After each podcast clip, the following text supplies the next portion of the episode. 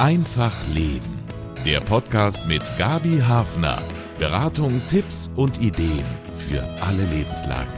Kurz vor Weihnachten wird es für viele noch schmerzhafter deutlich. Weniger Geld auf dem Konto, die Preise für Lebensmittel zum Beispiel immer noch sehr hoch. Gibt es da auch einen Lichtblick?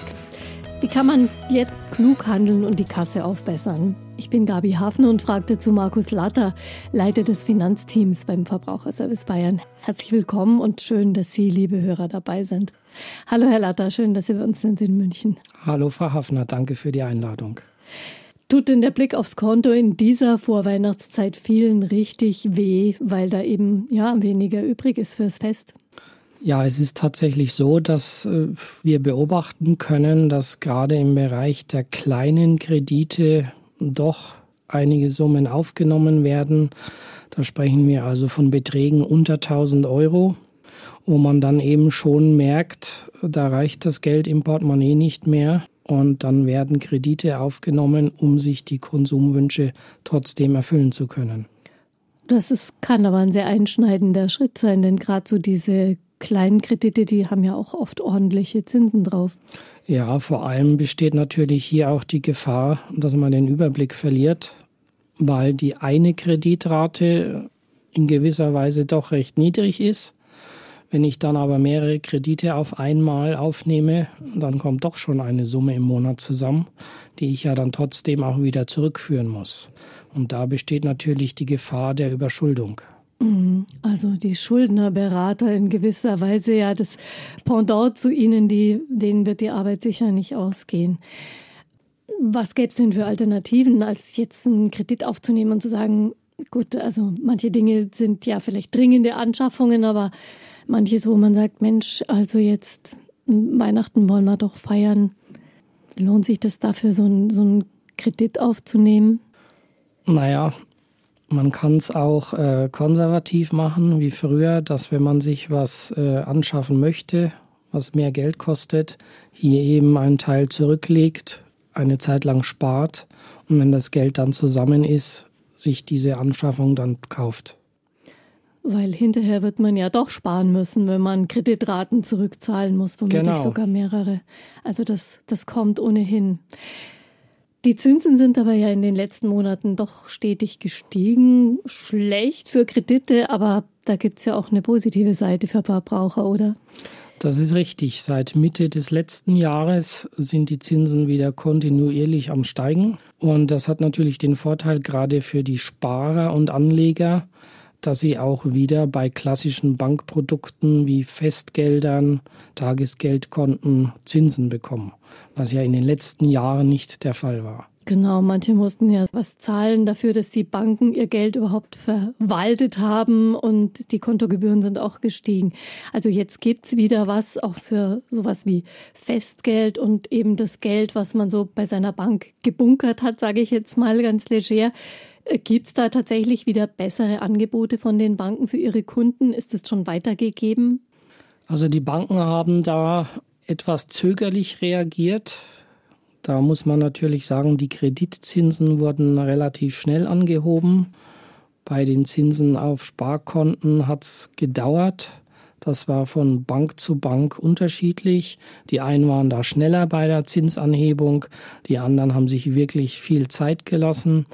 Aber mittlerweile kann man eigentlich sagen, dass ein Großteil der Banken die Zinsen erhöht hat und man als Sparer wieder was bekommt. Wie viel macht es aus?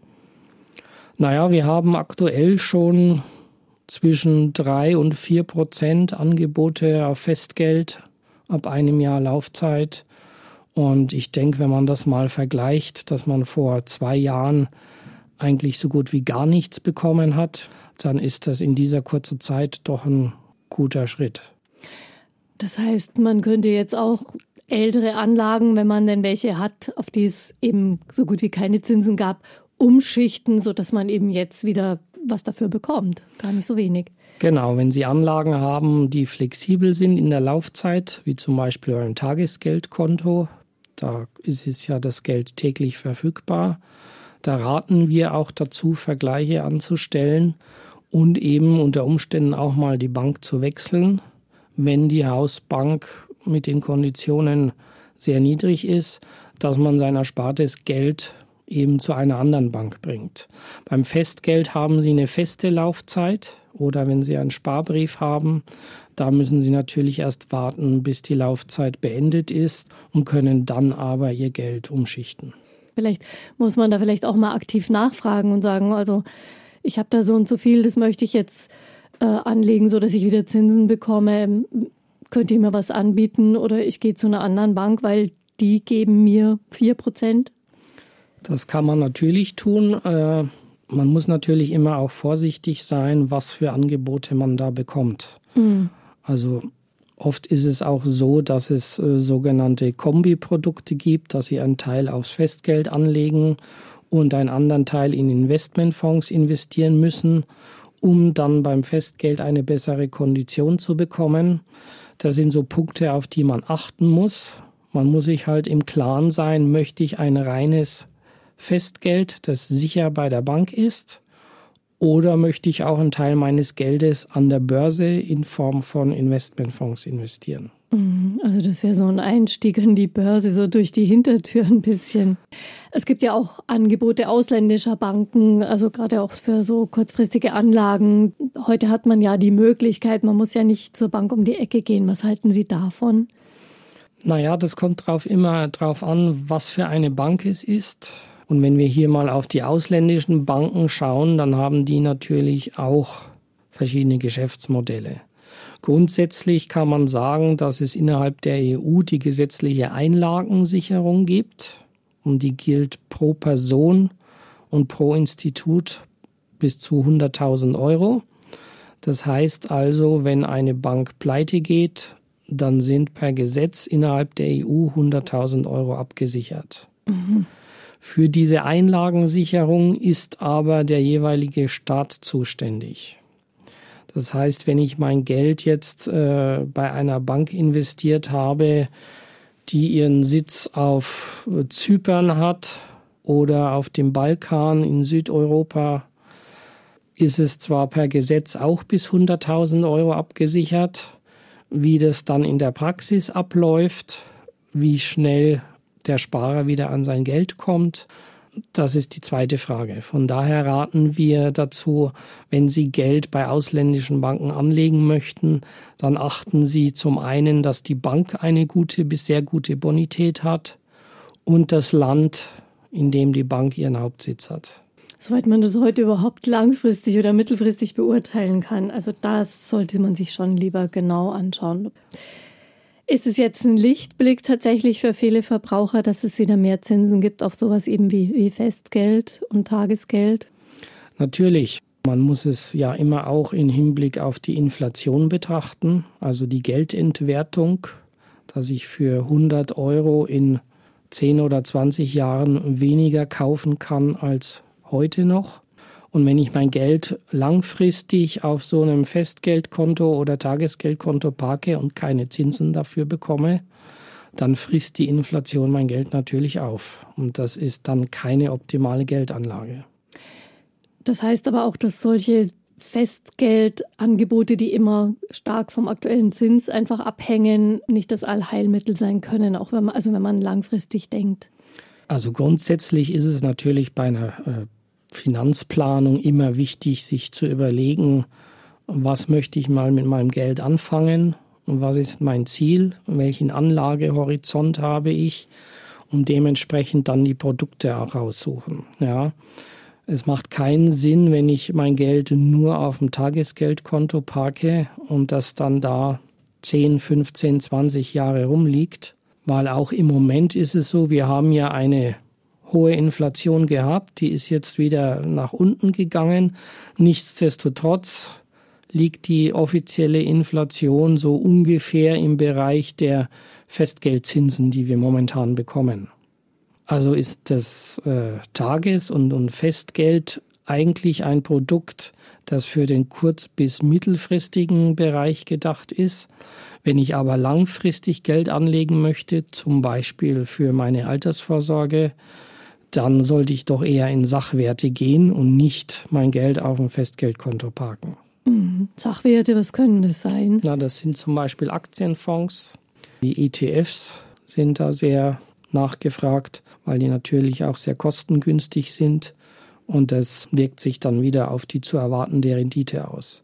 Denn je geringer meine Kosten bei einem Anlageprodukt sind, desto höher ist die Chance, dass ich eben auch eine gute Rendite erwirtschafte. Mhm. Also das muss man auch immer sehen, dass bevor sozusagen das Geld sich vermehren kann und für mich arbeiten kann, da auch erstmal Kosten entstehen und je nachdem, wie hoch die sind, muss ich natürlich dann auch einen entsprechenden Gewinn machen, damit sich das rechnet. Ja, wegen der Inflation müssen viele Menschen zurzeit eher den Mangel verwalten und haben nicht viel übrig, das sie anlegen könnten. Worauf kann ich da jetzt achten, damit ich nicht richtig tief womöglich noch ins Minus rutsche? Naja, Sie sollten sich auf jeden Fall einen äh, Liquiditätsplan erstellen, dass Sie mal Ihre Einnahmen und Ausgaben gegenüberstellen, um hier einfach zu merken, für was gebe ich mein Geld aus, wie viel kommen da im Monat zusammen und dann dementsprechend schauen, ob es Möglichkeiten gibt, wenn es eng wird, welche Ausgaben kann ich zunächst mal reduzieren. Also das wäre der erste Schritt eigentlich so das gute alte Haushaltsbuch, sag ich mal, und schauen, was, was bleibt übrig, wo kann ich sparen. Wenn man nur relativ wenig da entdeckt, was man zurücklegen kann, für die Alterssicherung zum Beispiel oder für Ausbildung der Kinder oder doch irgendwann mal eine Immobilie, lohnt sich das trotzdem, auch wenn es nicht viel ist im Monat, es zu tun? Das lohnt sich auf jeden Fall. Und das Wichtigste ist eigentlich auch zunächst mal, wenn Sie ans Sparen denken, dass Sie sich eine Liquiditätsreserve ansparen. Man sagt auch sogenannte Notgroschen dazu, dass man einfach hergeht und sich ein Kapitalpolster von zwei bis drei Monats Nettogehältern zusammenspart um hier einfach unverhoffte kurzfristige Ausgaben, die anfallen können, auch begleichen zu können. Und dann im nächsten Schritt können Sie eben Ihre Altersvorsorge angehen. Gerade wenn der Geldbeutel nicht so dick ist, sollte man hier darauf achten, dass man nach Möglichkeit auch staatliche Förderungen in Anspruch nimmt. Mhm. Wobei es da ja viel Frust gibt, zum Beispiel mit der Riester-Rente und manche da nicht mehr so viel so motiviert sind, vielleicht überhaupt zu schauen, was es da gibt. Das ist richtig, ähm, wobei die Riester-Rente gerade für Personen oder Familien mit viel Kindern interessant sein kann, weil es hier natürlich die sogenannte Kinderzulage gibt. Das sind äh, pro Kind 300 Euro im Jahr. Und wenn ich zwei oder drei Kinder habe, dann kommt schon was zusammen. Bei einem verhältnismäßig relativ geringen Sparanteil, den ich einzahlen muss, um diese Förderung zu bekommen. Mhm. Also auch hier genau schauen und nicht nur Schlagzeilen lesen. Wie sollte man denn seine Anlagen oder das Geld, das man erübrigen kann, um es anzulegen, wie sollte man das verteilen oder wie sollte man da rangehen? Naja, das kommt immer drauf an. Ich habe es schon angesprochen, was für Ziele ich habe, finanzielle Ziele. Und zum anderen ist natürlich auch äh, das Alter ausschlaggebend. Je mehr Zeit ich habe, um Kapital anzusammeln, zum Beispiel für die Altersvorsorge, desto mehr Möglichkeiten habe ich auch, mein Geld anzulegen. Also ich kann dann auch zum Beispiel in den Aktienbereich gehen, dass ich meine Altersvorsorge über Aktienfonds, Aktien-ETFs anspare.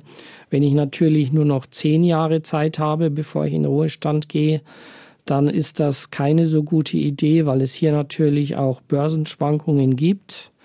Und dann bin ich eben hier, ja, eigentlich dazu verpflichtet, eher in den sicheren Bereich der Geldanlagen zu gehen. Nämlich? Zum Beispiel Anleihen, festverzinsliche Wertpapiere, da sind ja die Zinsen natürlich auch am Steigen. Mhm. Oder dann ähm, im, im Festgeldbereich. Ja. Mhm. Wo ich eben einfach genau sehen kann, was ich, was ich bekomme, genau. da das Risiko nicht so groß ist. Ein naheliegender Gedanke ist es ja auch doch eben mal mit Digitalwährungen zu versuchen, auch ein sinnvoller Gedanke.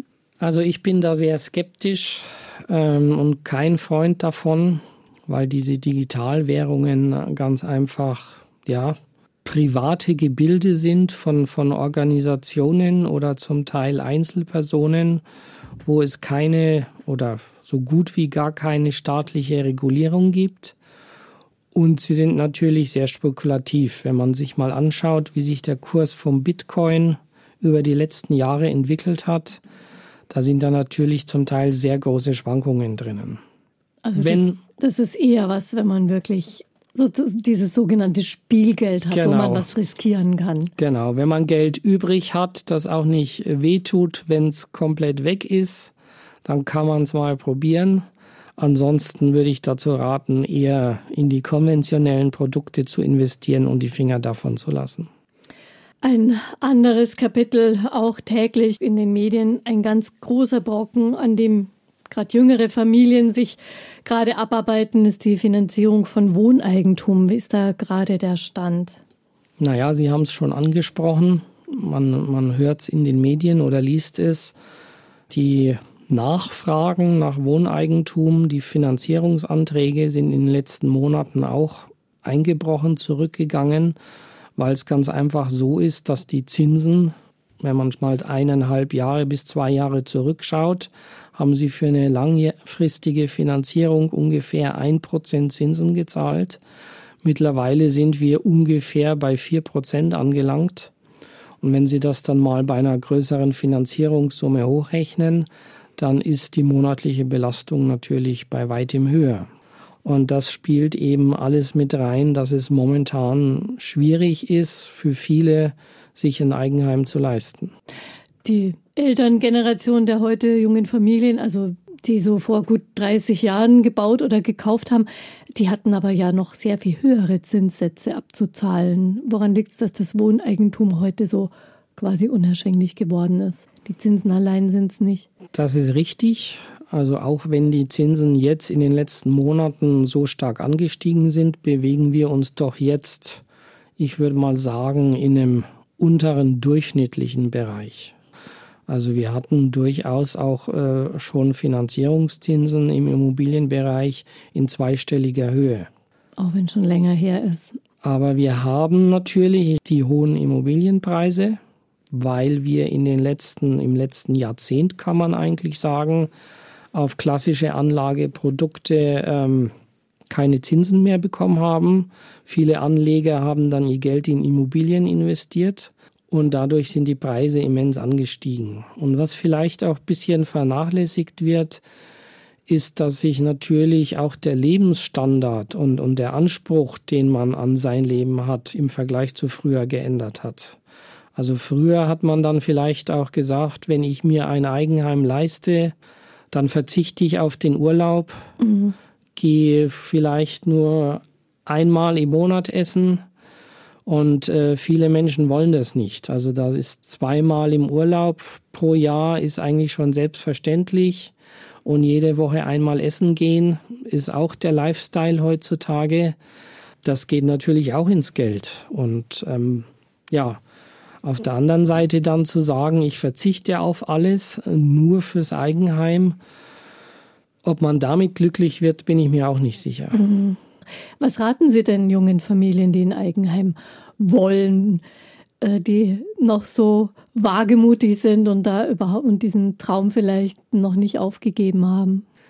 Ja, auch hier oder gerade hier ist es natürlich auch erstmal das A und O, einen Kassensturz zu machen und zu schauen, wie sind meine liquiden Mittel, wie schauen die aus, ist Eigenkapital vorhanden? Was möchte ich vom Eigenkapital in die Finanzierung der Immobilie mit einbringen?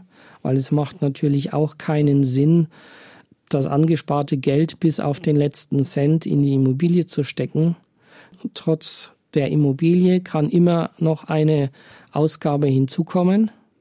Und wenn ich dann kein Geld habe, muss ich wieder einen Kredit aufnehmen. Mhm. Ja. Und einrichten möchte man so ein Haus ja auch. Richtig. Und hier dann auch wirklich mal realistisch zu sein und zu sagen, wie stellen wir uns unser Leben trotz der Immobilie weiterhin vor? Sind wir bereit, auf andere Sachen wie Urlaub zu verzichten? Oder ist es für uns so wichtig, dass wir das trotzdem beibehalten möchten? Und dann auch ehrlich zu sein, eventuell und zu sagen, eine eigene Immobilie ist für uns nicht machbar oder ist nicht der geeignete Weg, weil wir eben auch andere Prioritäten im Leben haben. Wenn man sich aber trotzdem entschließt, es zu tun und äh, zu bauen oder ein Haus zu kaufen, gibt es da noch so ein paar Dinge, wo man sich doch ein bisschen es leichter machen kann mit der Finanzierung? Also natürlich ist es immer sinnvoll, ähm, gerade bei der eigenen Immobilie, bei der selbstgenutzten Immobilie möglichst auch ähm, ausreichendes Eigenkapital mit einzubringen. So zwischen 20 und 25 Prozent sollten es schon sein. Und für die Finanzierung ruhig auch mal mehrere Angebote einholen von verschiedenen Banken. Also nicht nur zur Hausbank um die Ecke gehen, bei der man seit 20 Jahren sein Konto hat, zu der natürlich auch, aber auch mal zu anderen Banken. Auch verschiedene Online-Banken bieten da attraktive Konditionen an. Und da mal über den Tellerrand zu blicken und zu schauen, was ist für mich die geeignete und günstigste Art, meine Immobilie zu finanzieren. Wie lange bindet man sich an den Zinssatz für, für Darlehen, die man aufnimmt zum Bauen, so durchschnittlich? Als die Zinsen bei einem Prozent waren, hat man ja immer davon gesprochen, möglichst langfristige Zinsbindung, mhm. dass man sich diesen niedrigen Zinssatz sichert. Mittlerweile sind wir bei vier Prozent. Wo die Zinsen in Zukunft hingehen werden, das ist schwer abzuschätzen. Da gibt es natürlich viele Fachleute, äh, die der Meinung sind zu wissen, wo die Reise hingeht. Das wird natürlich auch zum Teil oder zum großen Teil von der wirtschaftlichen Entwicklung abhängen ob die Zentralbank dann sagt, wir setzen die Zinsen noch weiter hoch oder nicht. Aber bei einer längeren Zinsbindung äh, hat man natürlich auch eine gewisse Planungssicherheit. Mhm. Dass man weiß, für die nächsten 15 oder gar 20 Jahre habe ich diese Rate, die ist fest und egal wie sich die Zinsen entwickeln, mir kann nichts passieren. Ja. Darüber hinaus haben Sie natürlich noch nach zehn Jahren ein Sonderkündigungsrecht Ihres Darlehens.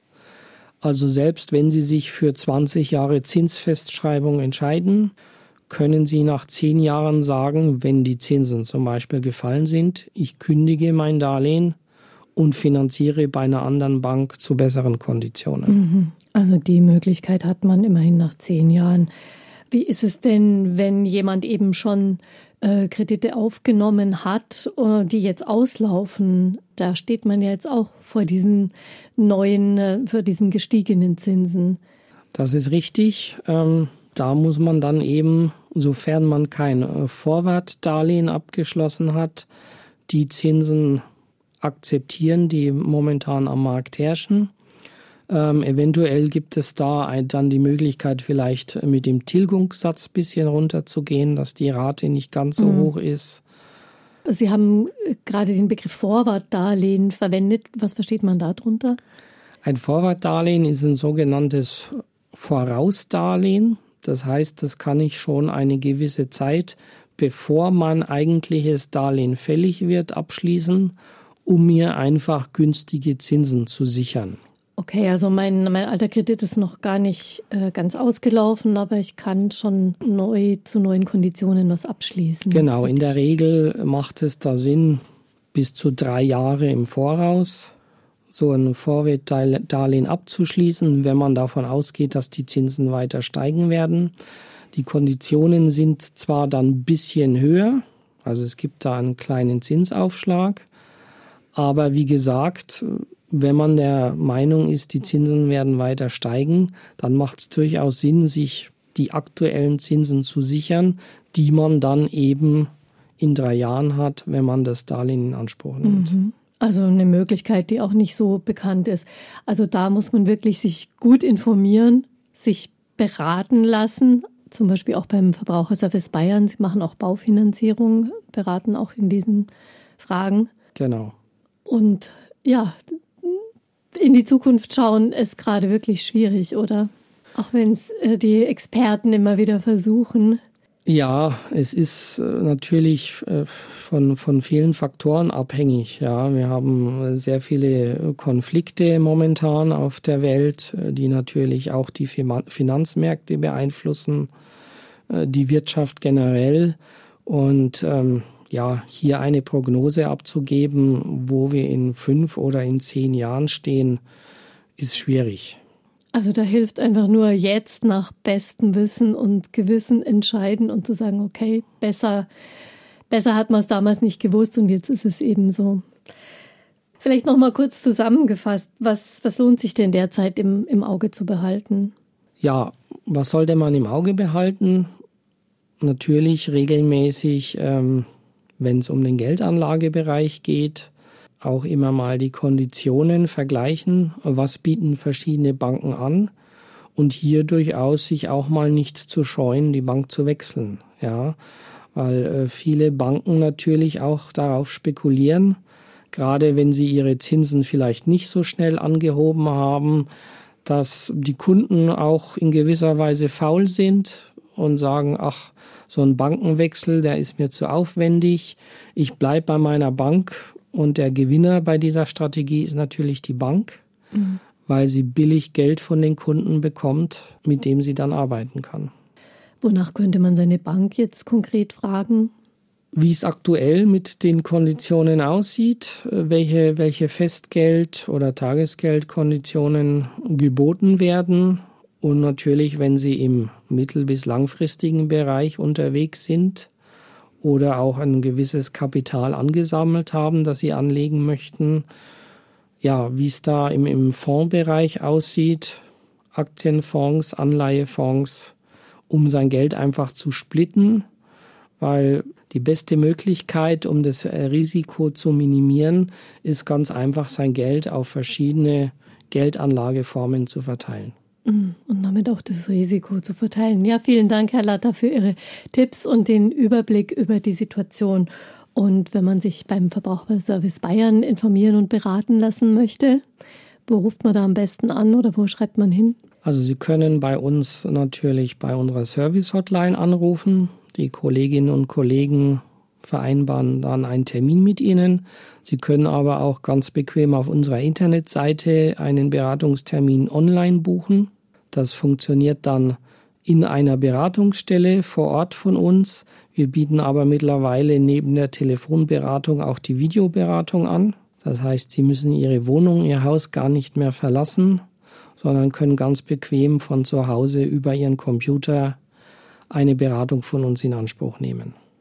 Genau, und auf der Internetseite gibt es auch schon viele Tipps. Vieles von dem können Sie dann nochmal nachlesen, was Herr Latter in diesem Podcast äh, geraten hat. Und den Link gibt es natürlich in den Shownotes zum Podcast. Ganz vielen Dank. Ich danke Ihnen, Frau Hafner. Ja, und viel Glück mit den Finanzen schon mal fürs nächste Jahr wünsche ich allen. Das war Einfach Leben, ein Podcast vom katholischen Medienhaus St. Michaelsbund. Produziert vom MKR.